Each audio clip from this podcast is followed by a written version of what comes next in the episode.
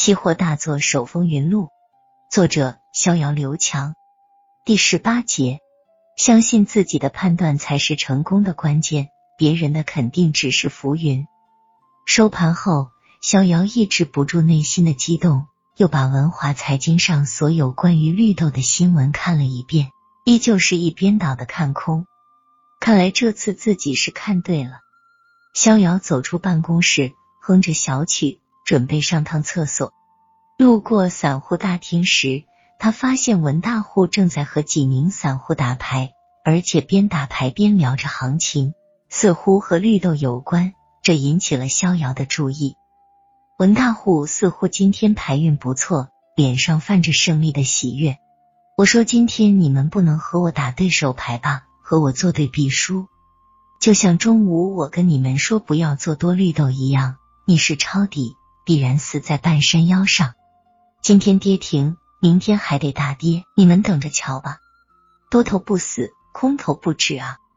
一听这话，逍遥立马来了精神。看来文大户和自己一样是空头啊！他凑上前去，试探着问了一下：“文总，您看这绿豆的跌到何时是个底啊？”猜底摸顶，这是期货的第一大忌。管它何时是底。只要下跌趋势良好，你就一直空着呗。至于绿豆何时是底，鬼才知道。文大户淡淡的说道。听到这话，逍遥的心里像是吃到了一颗槟榔顺气丸，别提多美了。现在就连很少出手的文大户都做空绿豆了，看来这次我要赚大钱了。晚上，逍遥接到了小龙女的一个电话。当然还是问他最近有啥机会。逍遥依旧是闭口不谈绿豆，只是敷衍的告诉他最近市场不好，最好多看少动，继续等待机会吧。小龙女对他倒是言听计从，道了声谢就挂断了电话。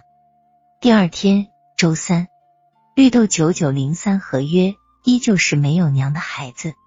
逍遥由于仓位很重，也没敢轻易加仓。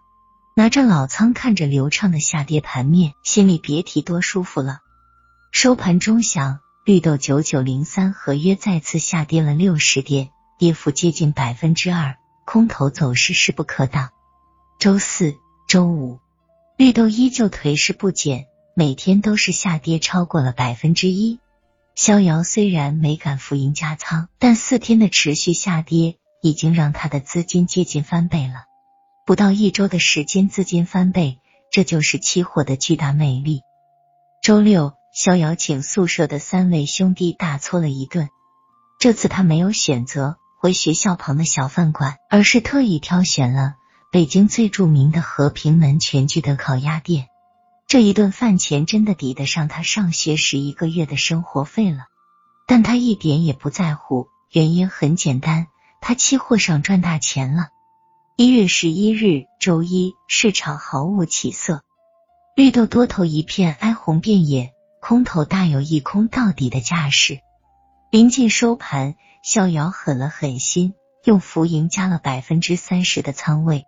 现在他的仓位再次到达了百分之八十，而资金量已经翻了一倍多了。收盘后，逍遥还是觉得心里不踏实，他厚了厚脸皮。敲开了文大户的办公室大门，文总啊，打扰您一下，有点问题想向您请教一下。逍遥满脸陪笑，不客气，小肖啊，有什么事你就说。文大户今天似乎心情很好，是这样，文总，我的一位客户今天重仓空了绿豆，现在有点浮盈，但是他心里不踏实，就向我来咨询。您知道。我这点水平哪敢指导客户啊？但又不得不给客户个建议，所以思来想去，我知道您对绿豆行情那是了如指掌，所以特来向您请教。您看今天还去追空绿豆，是不是风险太大了？文大户呵呵一乐，拍着逍遥的肩膀说道：“没事，小伙子，绿豆的跌势完好，有啥可怕的？我的绿豆空单都拿了好久了。”不跌倒，多头认输，我是不会平仓的。你告诉你的客户，他就等着赚大钱吧。有了文大户的肯定，逍遥顿时心里有了底。期货就是这样，大多数人都更愿意相信别人的判断，别人的肯定似乎比自己的判断要重要的多。多年以后，逍遥才明白一个道理：在期货市场里，只有自己的判断才是最靠谱的，别人的建议都只是浮云。当然，这个简单的道理让逍遥曾经交给了市场好几百万元的巨额学费，这是后话。